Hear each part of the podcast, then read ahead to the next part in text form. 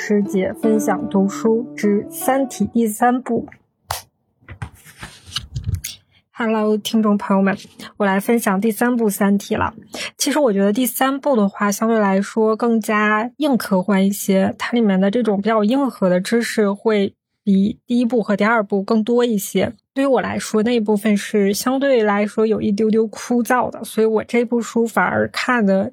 有的地方看的比较快，我就翻过去了。我觉得如果不是大概知道是个什么东西，然后不是特别影响剧情的，我就没有那种逐字逐句的去读。有一些比较硬核的东西。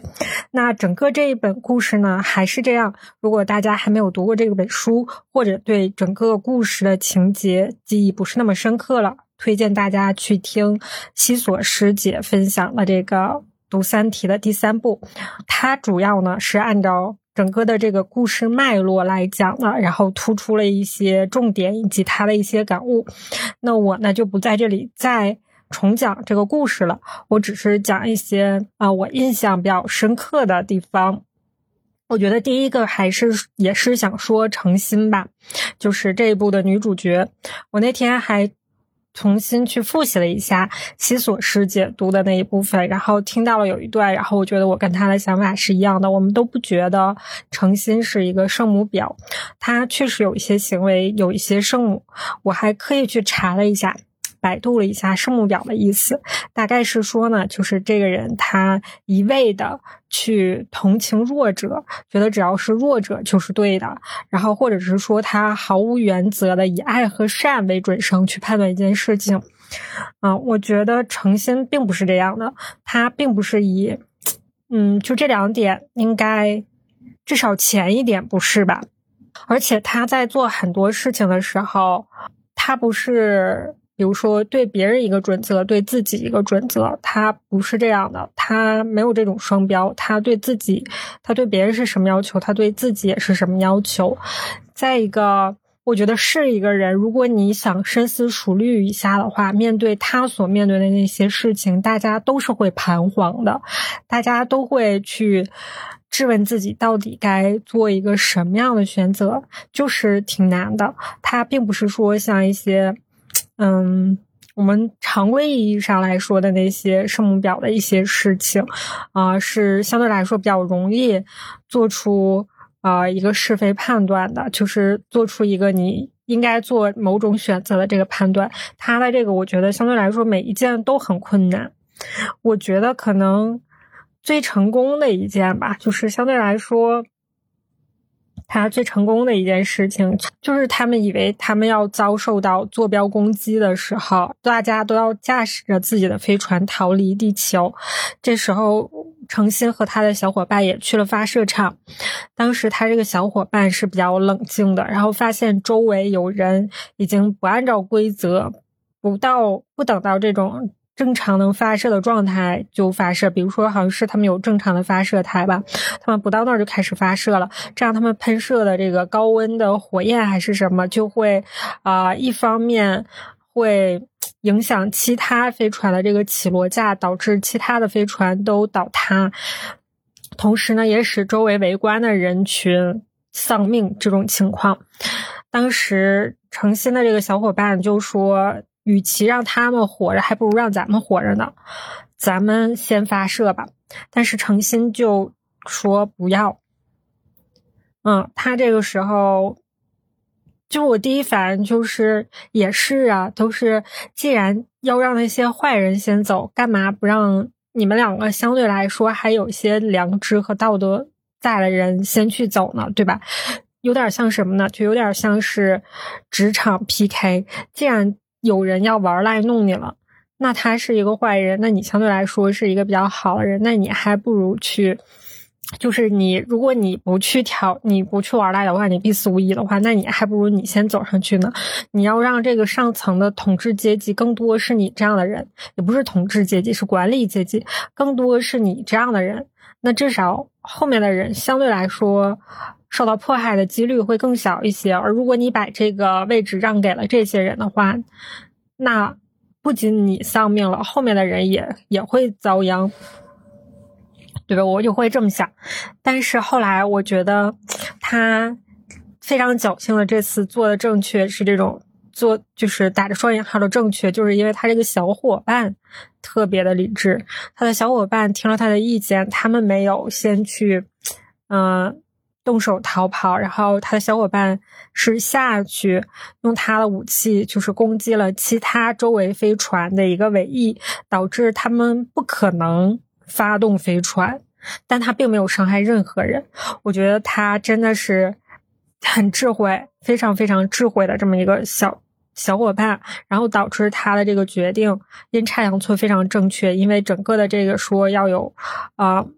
地球要遭到攻击的这个事情是一个误判，然后我这一件事情我就想起了啊，之前某公知说过的一件举的一个例子，我觉得会有一点点相似。这个公知讲的是说，如果比如说一个大楼这个时候起火了，大家就是如果按顺序逃生的话，会有一部分人能够成功逃生的。同时呢，大家还要呃，是不是要？秉着这种尊老爱幼，同时是这种有序的向下疏散，还是说你就通过某种特权，或者说你去拥挤，然后你去插队或者怎样，然后你先出去了？当时大概是这么个意思啊。当时这个我会觉得哇，这是个好难的命题啊。然后这个公司说的话，他说我会选择就是正常的这种向下疏散，我不会去。做那些违背公序良俗的越权的事情，他表达最后的这个结论啊，并不是站在一个圣母的角度，他表达的这个他做这个选择的原因是：第一，他觉得如果不能逃出去，那就算了，那就是命里逃不出去就逃不出去了，而很有可能他往前夹塞或者怎么样，他也很有可能逃不出去。但如果他选择，按照这个顺序，然后最终逃出去了，他会很开心。然后如果最终没出去的话，那他也会得到一个，也不能说是美名吧，至少不会被后人所谩骂。我觉得就是这个解读的角度，我觉得很有趣。不圣母，甚至有一些在某种角度说是利己的，但是他这种利己是不伤害别人的。就是利人利己的这样的一种这种角度吧，我觉得还挺好的。然后我觉得诚心他的这个小伙伴基本上是帮他在这一局当中完成这样的一个任务。还有一个呢，后来他最终选择放弃这个小宇宙，把小宇宙的这一些质量都还给大宇宙的这个决定的时候，我当时会觉得这个决定也很难，因为就是像这种决定都是一两个人的决定，就是他当时。就是飞船上只有他和另外一个人了。我觉得像这种独自的个体的这种抉择，真的是还挺难的。但是他选择把这些质量还给宇宙，然后希望宇宙有机会能够重生吧。他呢，可能基本上应该就没有机会了吧。对吧？我觉得他能做这样的抉择就就很难。这个他不表也不差。然后另外的话，我觉得其他的那些就都是一些比较宏大的一个选择了。你说是有整个地球生命都陪伴着他，甚至宇宙生命都陪着他一起。最糟的糕的情况是和他一起陪葬也好，还是说从就是从我刚才是说从周边的这个角度来说，如果从他自己的角度来说，那这个就是。不害怕了，有这么多人和我和我一起呢，啊，或者是说他这种选择要牺牲掉那么多人和他一起陪葬，就这两种角度来说，我觉得相对来说反而会比那种个人的那种，就是只有你一个人要生要死的这种抉择，我觉得反而要容易一些，因为我就会觉得是一大帮人一起这样，怎样都无所谓了。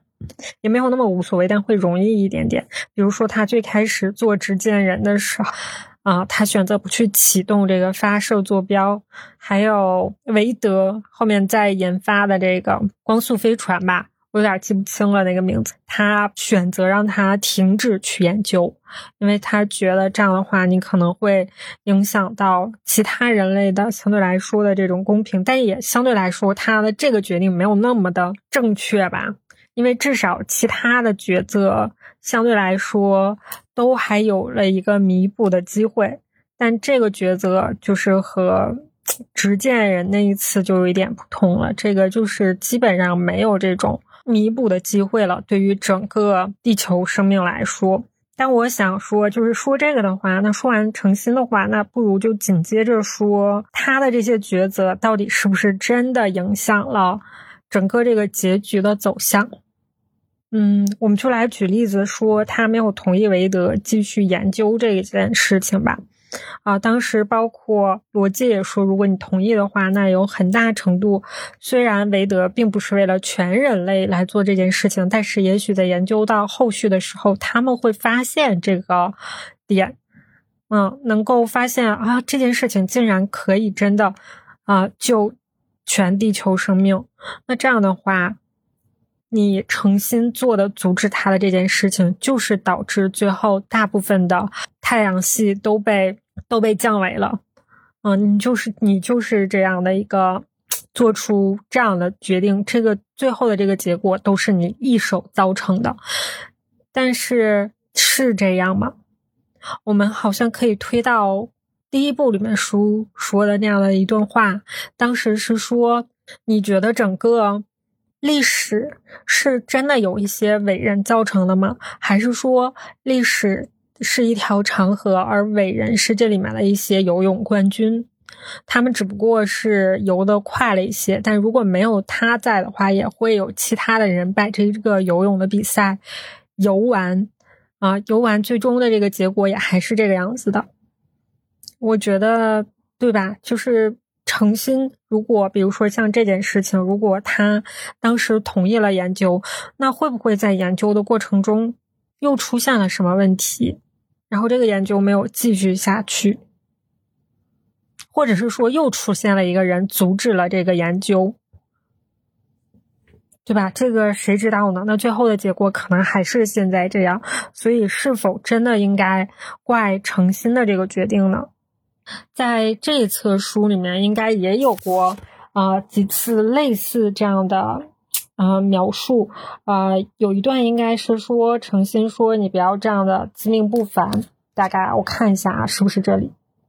应该就是诚心那个特别靠谱的小伙伴啊，他就是说，啊，你认为自己的错导致了毁灭太阳系，那个就是很可笑了。这样其实是太自命不凡了，就像你在地球上做了一个倒立，就认为自己举起了地球一样。即使你当时没有制止韦德，那场战争的结局也是很难预测的。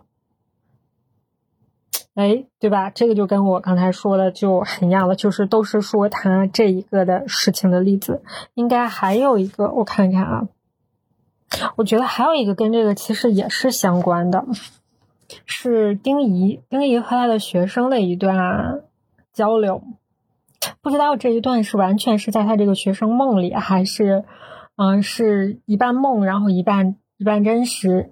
他们两个是丁仪和他这个学生在沙漠里，丁仪问他这个学生说：“首先回答我一个问题，不考虑量子不确定性，假设一切都是决定论的，知道初始条件。”就可以计算出以后任何时间断面的状态。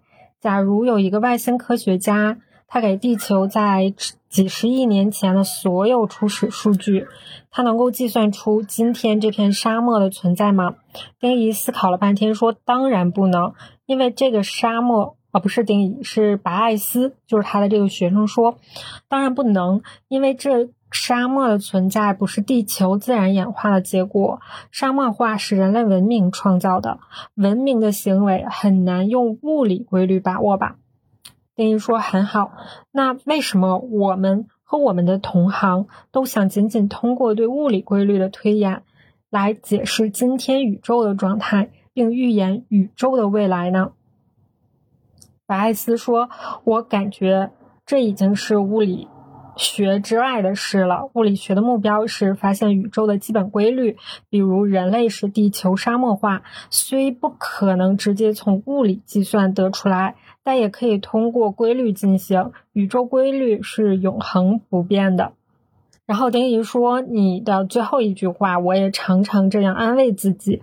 我总是让自己相信，在这场伟大的盛宴中，永远有一桌人没动过的菜。我就是这样一遍遍安慰自己。后面还有一段啊，我就觉得他们两个之间的这个对话，啊，虽然并不是直接来描述啊诚心的决定导致最终的这个结果。”是否有必然联系？但是我觉得他在一定程度上说，很多事情并不是你想的这样，就是你觉得理论上应该这样这样这样，你不这样做就不会这样，但其实并不是，中间有太多的人为因素等等，才会影响到你最终的这个结果了。整个历史太宏大了，并不是你一个人真的就决定了。在这里面，我还想 Q 一下。《欢乐颂三》里面的大概有这样的一个桥段，对，真的是有这个女孩。我当时看到的时候，大家都会说她是圣母婊何敏红。这个女孩的这个角色实在实在是不讨喜，但是我觉得平心而论，她也确实没有什么坏心眼儿。大家评论她这个人，其实就是菜是原罪。她虽然有一颗圣母心，但她实在是太菜了。然后。太猪队友了，她坑了身边太多的人了，而且他明明是有很多人告诉他一些方法和意见，这种方法意见并不是以自保为主的，并不单纯是以自保为主的吧，很大程度上来说是，啊，在不伤害其他人的状况下，也不给你。其他人制造麻烦，就是如果你力所不能及的话，也不给其他人制造麻烦这样的一种情况。但这个女孩儿啊，何敏红，她就是不停的在给她身边的人制造麻烦。就有一度呢，大家还会安慰她，就是她在反省，说自己做了这个错误的选择，导致她影响到了室友。她两个朋友其实都给过她这样的劝解，就说。如果真的这样想的话，你也不用太去质问良心，因为有些事情虽然你做的不对，但是最终的这个结果很有可能并不是你一个人导致的。就比如说他们。告诉他，让他去告诉告诉一个朋友说，你们要找的那个人，你们今晚就要去，而且你们不要去声张，不要让更多的人知道，因为很有可能会有一些人叛变了，成为内奸，去给他通风报气儿、通风报信儿。所以你们现在就赶忙去找就比较好。但是他此刻就是圣母心就泛滥了，他觉得哎呀，所有的人都是好人，他们都是弱势的人呢，就这个。时候你在互相猜忌，那太让人寒心了。他就没有去传达这一份信息，导致呢，就表面上看起来导致他的这些朋友是第二天早上才去找人，而而等到他们到的时候，这些人已经逃离了，所以他就觉得是他的错。这时候就有人安慰他说：“啊，也不一定呀，说，嗯，很有。”一种另外的可能性是，这些人本身第二天早上就要逃离的，啊，他们就是在一个地方待两天，再要换一个地方，他们就本来没打算在这长待。另外，同时你的这个朋友，你已经告诉他了，你们现在就要去，你不要等到第二天，但是他还等到了第二天。你这个朋友他本身自己也有责任，嗯，就是大家也会宽慰他，但是他没有听进去。我觉得诚心在这里面多多少少还是听进去了一些的。我觉得他相对来说是一个还好的人，就还好吧。他会有一点反思，但他不会反复去咀嚼这种反思吧。就是反思一下就 OK 了，然后做一个决定，说那我就做一些补偿吧。比如说，我要和嗯人民群众待在一起。如果我有逃生的机会，我也不是要一个人苟活。这种就是他很简单的做了一些。决定他是有一些底线的，然后他只要在这个底线上，他做选择的时候并不痛苦，并不纠结，他不会那种反复，像我刚才说的那种反复纠结，就是我的一线生机，我到底要不要？如果不要的话，是不是太蠢了？然后如果我要的话，是不是又背离了我的善良的内心？他基本上没有，他就是 OK 一善到底。所以他每次做选择的时候一点不痛苦，一点不纠结。啊，讲诚心这一段呢，我觉得就主要是这两个观点吧。第一个，他我和西索一样觉得他不是圣母婊；第二个的话，就是很多东西看似是他的决定导致的结果，但两者之间是真正的这样的因果关系吗？也未必然，是吧？那第二个想说，其实就是逻辑吧。我觉得是一如既往的很佩服这一个人，这一个人。非常非常的坚定、坚决，特别是他在做持剑人这几年，他是真的震慑到了三体生命，他们完全不敢造次。后来应该也是后来有一个人吧。是当时这个执剑的这件事情失败了，然后威慑失败了，他们都被撵到澳大利亚啊！这个澳大利亚再次成为了这个 囚犯的聚集地，大家都被赶到了澳大利亚。然后这时候有一个老人，有一个老者，他保护了，嗯，诚心吧，算是诚心的一个避风港。他当时给诚心的一些说法就是说。嗯，你在大概意思就是说，你在杀人之前，你的眼神先要震慑住你的敌人，之后才是你行动。而诚心相对来说，他就是没有那种能够震慑人的眼神，他就是一个温和的这样的一个人，很温和，他没有这样的作用，所以很快在执剑人有。逻辑交到诚心的这个几秒钟，三体人就发动了。然后这个也是说明逻辑真的是，嗯，他是有这样非常坚定的眼神，他的眼神甚至是让你看起来是空无一物的，但是他能够传达出那种比较坚定的决心，使三体人深深的感动。恐惧吧，就即使他们在不断的学习人类的文明，然后他们也依然坚信逻辑你是不可以轻易去碰触的这样的一个人。还想聊一个关于未来的吧，我觉得稍微一个我不太理解的是，他是描述未来的男性，未来的男性的外貌都比较近似偏女性化一些。啊，其实我并不是特别理解为什么会这样发展。如果和当今今天的这个审美来进行联系的话，我至少觉得也是一半儿一半儿，或者是一大半吧。应该是比较阳刚的男性也是 OK 的吧？为什么要把这个男性都弄得那么女性化的？虽然现在很多，特别是从韩流过来的哈这一波啊，一直影响到我们的就是这个审美。就很喜欢小鲜肉这种，然后勾起大家对他们很强的这种保护欲，然后就喜欢，然后就是哎呀姐姐爱你这种，但是应该也不至于到这种程度吧？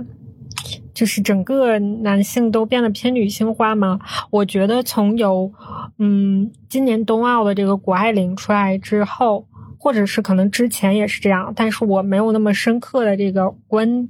关注过，但我觉得至少谷爱凌出来了之后，我觉得是她提倡了这种美，她并不是那种白瘦幼的这种美。她说你可以是，当然了，如果你是那种美也 OK，没有关系，但是。他想说的是，并不是以统一的这一个标准来要求所有的人，嗯，他觉得只要你是健康的美就很好。说你这个腿，比如说很粗，但是我想它很健康，它很结实，它能带着我跑很多很远的路，去欣赏更多的风景，那我就是美的。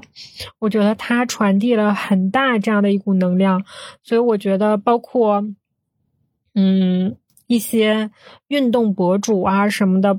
嗯，崛起吧！我觉得很多运动博女性运动博主，然后他们都是跑什么铁三呐，啊，或者是骑自行车呀、骑公路车呀什么的，他们都是那种非常的这种健康的这种有肌肉的这种美。我觉得是很拓展大家对这种啊审美的导向的。知道为什么男性还是这样是吧？男性。男性是不是这时候也需要一个谷爱凌这样的一个 KOL 啊？啊，来帮助大家去说一下，说这个，哎，也别光白瘦幼了，是吧？这个男爱豆们可以 strong 一些。但另外几个，我觉得是真的是非常已经非常非常近的一些，呃，近科幻了，算是。比如说这个《三体》的艺术作品，他们写了一些，他们拍的电影，他们的绘画，就完全是就是他们学习之后，学习了人类之后进行了创作，但反而都很好。我觉得这个不就是大数据吗？就是。人工智能嘛，这种大数据的学习，然后产出的嘛，现在应该已经有一些音乐呀，或者是诗歌呀，都是这种 AI 创作的，都很好。我觉得这个应该很快就可以发生了。当然了，可能和人类的这个作品还是有一定差别的。我不觉得说马上这个人工智能就能代替人类进行这些创作了，可能还是有一些差别，但是他们应该已经可以做到很好了。就是大部分人，就比如说和平常不善就不懂电影创作，然后或者是不善诗歌写作的你我来说，他们可以完全超过咱们了。还有一个是质子，质子不是有一个这个人形算机器人吗？帮他在地球上行动，我觉得这个应该也很快了吧？这个不就是一些由人工智能控制的这样的一些机器人吗？我觉得是 OK 了，应该不会特别远。当然了，可以技术是不断的迭代，然后是完善，但是可能不那么完善的，不那么完全能够善解人意、完全有人性化的这样的东西，应该在不远将来就可以产生了。还有一个是体力劳动，哦，他讲了是大家是。在哪一段来着？然后大家需要自己去耕耕种了，发现这个时候的人类他并不太具备这样的耕种的这样的能力了，没有这样的体能了。虽然大家可能柔韧性方面哎都更好了，但是可能不适应这种强体力劳动了。我觉得有可能会这样的逐渐的退化。当然了，就看那个那个谷爱凌的这个审美能不能够持续下去。如果大家能够持续下去的话，我觉得即使不从耕种的这个角度，这种重体力的劳动角度来说，但是大家还是喜欢这种有肌肉、这种健康的美的话，也许大家在追求这个的道路上具备了这种重体力劳动的能力。这个是我想到了那本《人类简史》。就讲是人类最初是被小麦征服，还是征服了小麦这样的一段，就是到底是谁驯化了谁？他讲了一段，其实是小麦需要，比如说它需要被保护，就是不能太干旱，然后也不能有太多的雨水。那人这时候你就需要保护它，给它一个好的环境。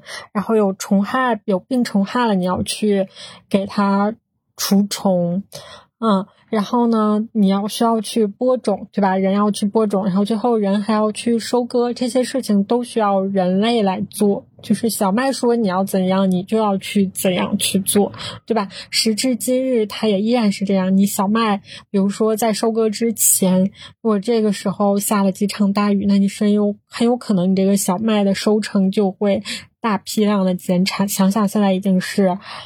二十一世纪的今天了，依然是这个样子，所以可能是这本书里面就说，很有可能这个农业革命来说，其实是这些农作物征服了人类。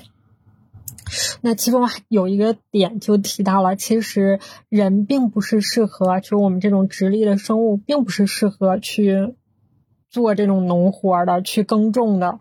啊，因为你一直要弯腰的话，这样的话会导致你的腰间盘突出啊、肌肉劳损呐等等。其实你说对吧？谁驯化了谁呢？所以我觉得他说未来的人这个体力跟不上，做不了这种重体力活，我觉得还是有可能的。就当大家不去长时间做这种事情，本来你的身体就不适合，然后你长时间再不做的话，很有可能就不适应了，不具备这种能力了。再往下呢，我想讲一些关于书里面写的，我觉得是一些这种人文性的一些描述吧。我觉得第一个是说，嗯，觉得人类觉得未来一定是好的，就是所有的一切信念都基于明天会更好，人们就是拥有这个信念，只是通过近两个世纪的事。更早的时候呢，想法可能很可笑，比如欧洲中世纪与千年前的这个古罗马时代相比，不但物质更贫困，精神上也更压抑。至于中国，魏晋南北朝与汉朝相比，元明与唐宋相比，都更糟糕许多。直到工业革命之后，人类世界成不间断的上升态势，人们对未来的信心逐渐建立起来。这种信心在三体危机到来前夕达到了高潮。这时，冷战已经过去一段时间，虽然有环境问题等不愉快的事，但也仅仅是不愉快。人类在物质享受方面急速进步，呈一种春风得意马蹄疾的态势。这时，如果让人预测十年后，可能结果不一；但对于一百年之后，很少有人怀疑那是天堂。至少，嗯，确定这点很容易，看看一百年前过的是什么样的日子就知道了。所以。大家都认为未来是美好的，但是他前面都说了，这只不过是工业革命之后的事情。如果把再往前推，对吧？推到更早的时候，这个想法就很可笑了。那我们今天呢？我们对未来又是一个怎么样的期待呢？嗯，还有一个是程心和他的一个同事之间的这个对话。这个同事呢，他呃可以牺牲自己。代表人类，然后去打入到三体内部，但是他不想，他不想做这样的决定。但是诚心呢，就去安慰他说：“你做这个决定没有任何问题。”嗯，他说：“人类不是一个抽象的概念，对人类的爱是从对一个一个人的爱开始的。首先负起对你爱的人的责任，这没有什么错，为这个自责才荒唐呢。”我就觉得。你看，诚心一点都不圣母，他说的也很有道理。你看，这个就是他并没有要求每个人都特别圣母，或者是说他没有道德绑架别人吧？对我觉得用这个词更加准确。他并没有说你就应该你是最合适的人选，你这个时候就应该站出来做这样的一个牺牲，而是说他非常理解他，他有身边他有爱的家人，他先去，他不想离开他爱的家人。这一点很正常。对于能不能够拯救全人类，那就是爱谁谁这种。所以我觉得，嗯，小伙伴们也是吧。从爱自己身边人开始，先别去想我要如何爱这个地球人，对吧？先从爱自己的身边人开始，从爱你的亲人开始。当然了，你可以先从爱自己开始。我还喜欢一段，就是。我说之前诚心在澳大利亚的时候，然后有这样的一个老人啊，仿佛是他的避风港，叫做弗雷斯。这个老人就是有一种非常给你一个非常有 power 的这样的一个支持的感觉。虽然他可能并没有做什么，他待在那儿，我觉得就给人一种安定感。他这个描述是这样的：他很喜欢同老人在一起，他那种对苦难现实的超然，犹如镇痛剂一般，安抚着他那颗破碎的心。老人从不看电视，也不关心地球上正在发生的任何事。每天夜里，他几乎不回自己的房间，就坐在这里，靠着门廊的木柱入睡，直到朝阳照到身上。时才醒来，甚至在暴雨之夜，他都是这样说。这儿比床上睡得舒服。他曾经说，如果有一天政府的那帮杂种要把房子收走，他不会去移民区，在树林中搭一个遮雨的小草棚就能过下去。嗯，A A 说他这把年纪那样不行的。他说祖先行，他就行。早在第四世纪冰河期，他的祖先就从亚洲划着独木舟飘过太平洋来到这里，那可是四万年前。希腊呀、埃及啊，连影子都没有呢。他说自己在二十一世纪曾是一名富有的医生，在墨尔本有自己的诊所。威慑纪元苏醒后，一直过着舒适的现代生活。但是就在移民开始时，他体内的某种东西复苏了，突然感觉自己其实是大地和丛林中的动物，领悟到生活所需要的东西其实是那么少，感觉睡在露天就很好，很舒服。哎，我其实就是很喜欢他这种，就是形容自己是这种大地和丛林中的动物，就是这种在大自然中找到安稳，找到平和。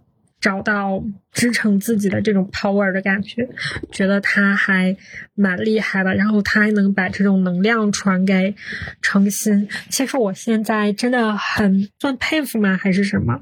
我觉得大家应该都希望自己身边有一个这样的人存在。他的情绪很稳定，他又有一定能力。有一定的能力能够支撑着你，就是当然了，这种东西可能是可遇而不可求的。但是也许你身边的人能够给你这些某些点中的其中的一丝丝。也 OK 了，对吧？就是当你非得执着说一定要有一个这样的完美的形象在的话，那又没有，那你这时候可能又再次陷入痛苦。但是如果你去细心的体会，你身边的人在某一个角度能给你一点支持，你就可以感到挺开心了。我也是很希望自己能够成为这样的一个人，但是总觉得又很难做的又很不够。嗯，就是双向吧，又希望身边有这样的人，又希望自己是，差太远了，我实在是。哦，我还很喜欢这段这段讲述，我觉得也挺值得思考的吧。哦，是这时候他们可能要造一个黑域，就是想躲避这种攻击的话，嗯，就是它同时也像是对宇宙发射了一个和平信号。因为在这个黑域里面的话，如果你进到黑域里面的话，你就出不来了。嗯，就是无论这里面的东西有多强大，它这里面的强大也不能影响到这个黑域之外的世界了。所以，当如果有更先进、更发达的文明发现了地球，或者是发现了地球生命的话，而他们发现他们不知道那里面是什么，只知道它是一个黑域，你不需要知道它里面强大与否。对吧？无论他多强大，他也不会有任何能量的东西再出来，再伤害其他的生命了。所以就是相当于挂出了一个免战牌。当时程心就觉得他不喜欢这个黑玉，包括 A A 他们两个都不喜欢。是这样的，是 A A 先说他不喜欢黑玉，然后程心就说。他也不觉得什么。他说，在我那个时代嘛，地球和宇宙就是隔绝的，人们都在地球上生活，一生都很少向星空看几眼。在向前的时代更是那样，之前的人们已经有过这样五千年的日子了。你不能说那就不是生活。其实现在太阳系基本也是与宇宙隔绝的，真正在外太空的，就是那两艘飞船上的一千多人。然后 A A 就说：“可是我感觉，如果与星空隔开，梦就没有了。”程心说：“那会怎样呢？古代也有幸福和快乐，那时的梦也不比现在少。再说，在黑狱中，星空还是能看见的。当然了，他还不喜欢黑狱。我就觉得是的呢，就是我觉得这个真的就是由奢入俭难。”我在看这本书之前就说过嘛，就是感觉他的这个书还是很有代入感的，让你会觉得莫名的觉得这这个就是一个真实发生的事情。这样呢你也就是伴随着整个的这个地球的科学技术的进步，你会发现你已经走到那一天了。你一直在探索外太空，你马上就要到外太空去了。这时候说他切断了你的所有的这种联系的。一丝丝的可能性，以后就要被困在这里了。我当时的第一反应也会觉得有一点遗憾，如果是这样的话。可是后来程心说的，对呀，原来我们不就是这样的日子吗？他说的原来就是我们的现在呀，我们就是和宇宙分开的呀，我们对太阳系之外没有什么太多的了解，我们也到不了太阳系之外啊。你现在的每一天。过的难道还不够充实，还不够忙碌吗？如果你过得很开心的话，你现在的梦想还不够多吗？不是非得要有这种外太空啊，可是当你有了，然后这时候要切断，哎，就觉得又有一点，又一点遗憾。这个时候是给文明以岁月呢，还是给岁月以文明呢？再一次是这样的一个议题，是不是？那就这样吧。要我，我可能会是这种比较保守派，我会选择。这是我第一次面对这些复杂的问题，想做出一个选择来，就是这个。我觉得可以啊，黑玉就黑玉呗。之前过得也很好啊，大家还可以继续的。繁荣富强下去嘛，继续和气生财下去嘛，就很开心、很幸福的生活呀。还有一个，就是说，让大家不要傲慢。这里面就是刚才说的那个白艾斯，就是那个丁仪的学生，他说：“弱小和无知不是生存的障碍，傲慢才是。想想水滴吧。”这个就是之前第二本书里面写到，就是丁仪他们觉得水滴是一个，以为是一个。友好的使者，啊，然后还捕获了水滴，最后没想到水滴是那么的强大，瞬间摧毁了基本上全部的战队。这种，嗯，就是不要傲慢。现在想想那个不要回答，对吧？就是现在比较火的那个综艺。包括《三体》里面第一本书嘛，《三体》的瞭望者还是什么，然后他是一个友好的使者，他发给地球的就是说不要回答。那想想这个不要回答，其实更多的是说不要傲慢，也不是说不要傲慢吧，至少你不要轻易的相信外界是怎样。这个里面这一块啊，这一部分是说的比较傲慢，就你不要觉得你地球已经掌握了如何先进的技术，你的文明多么的发达。然后你就对外星生命抱以这种轻视的态度，然后觉得无所谓啊，你来什么我都能 handle 这种感觉，不要有这种傲慢的感觉。弱小和无知都 OK，弱小和无知你就苟着猥琐发育。嗯，最后一个就是，其实可以和那个刚才的那个澳大利亚的那个老人，其实可以一块儿讲。这个讲的就是土地。土地对于人类的意义，特别是对于中国人的意义。程心是说，从地球出来的人对土地都有一种迷恋。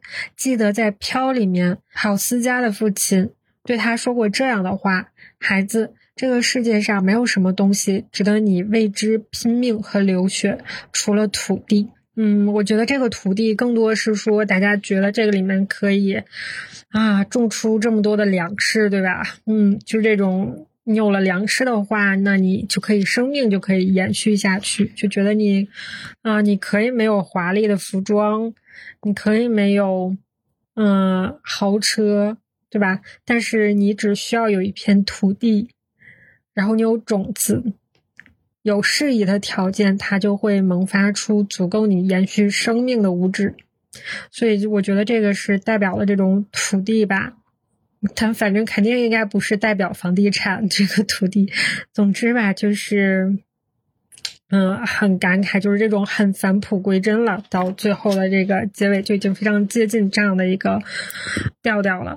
这样的话，《三体》就和大家。分享完了这样的三三本书，我就是读的非常非常的慢。我之前从来没有这样读过一本小说。我要不然就是读两页发现读不进去了扔那儿了，要不然就是会一口气把这个小说读完。但是我这个真的就是哪天有空，比如说有的时候在坐车呀，或者在通勤啊，或者干嘛，就是带带拉拉的看。从几月份开始啊？五六月份，六七月份。我有点记不得了，就大概从那个时候开始看，一直看到现在才把三本都看完。主要是因为我之前也没有看过什么科幻，所以我觉得这个算是我的一个科幻的启蒙的一些，就是一些文字性的这种小说，电影不算啊。嗯，我觉得好像还有很多。很有趣的吧，可以值得看。就比如说西索之前也推荐了一些刘慈欣的一些其他的一些科幻作品。另外呢，我觉得好像有一本很有意思的就是元宇宙这个概念来自于的那本书叫做《雪崩》。我觉得《雪崩》的那个开头很有意思，我看了好几遍。我觉得那个开头的那个未来世界快递员要远比一个码农。有价值的多，我就觉得这个论点很有意思。你送晚了，这个外卖迟到了几分钟，你是挨枪子儿都是合理的。这种就觉得前面的这个论调还是很有意思的。但其实整个后面的设定都是元宇宙的啊，雪崩，还有是什么呢？哦，还有这个什么阿西莫夫吧？这个应该就是好像是整个科幻界都非常非常非常崇拜的一个作家。他的几，他的很多作品，还有就是我连知道都不知道啊，就是我刚才说的这些，其实我也都没有看完，就是只是看了个开头。那其他的就更是我连可能连开头都没看过。我身边有好多同学，都是他们在上高中的时候，一直持续到他们在上大学，都特别喜欢看那个科幻世界那个杂志。他们都会长期订那个杂志，看那上面的一些科幻故事，所以他们都是从小被熏陶出来看科幻的。我真的是这个是长大了，就是这么大了才开始去看科幻的，就很有意思。你会发现，如果就是你更早的接触一些的话，也挺有趣的。所以推荐大家都去读一读吧。当然，就是整个这个书里面更宏大的，之前就是讲过了一些很多。公知啊，或者是一些啊，很多讲过，其实这里面探讨了很多人性这种反转，只有在危难的时候才会相对团结，然后一旦放松下来，然后大家又会揪起来其中的一个人，然后给他扣上一顶帽子，就是可能比如说以逻辑为代表，他在里面就是经受了这样的几轮反转嘛。嗯，我也觉得我还没有特别。深刻的这种感受，也许有空的话，我可以再读再读《三体》吧。我觉得是好书，是值得多读的。就像弗莱达看这个《甄嬛传》，是值得多次玩味的这种。好吧，就是我也没有什么太多的更高的这个价值可上了，就是觉得这个未来世界就是这样的，就是《哈利波特》和《三体》的这样的一个结合，在我心目中就是。古代就是《哈利波特》，未来就是《三体》，就是这样。嗯，如果大家没有什么书可看的时候，推荐大家看《三体》吧。就这样啦，拜拜。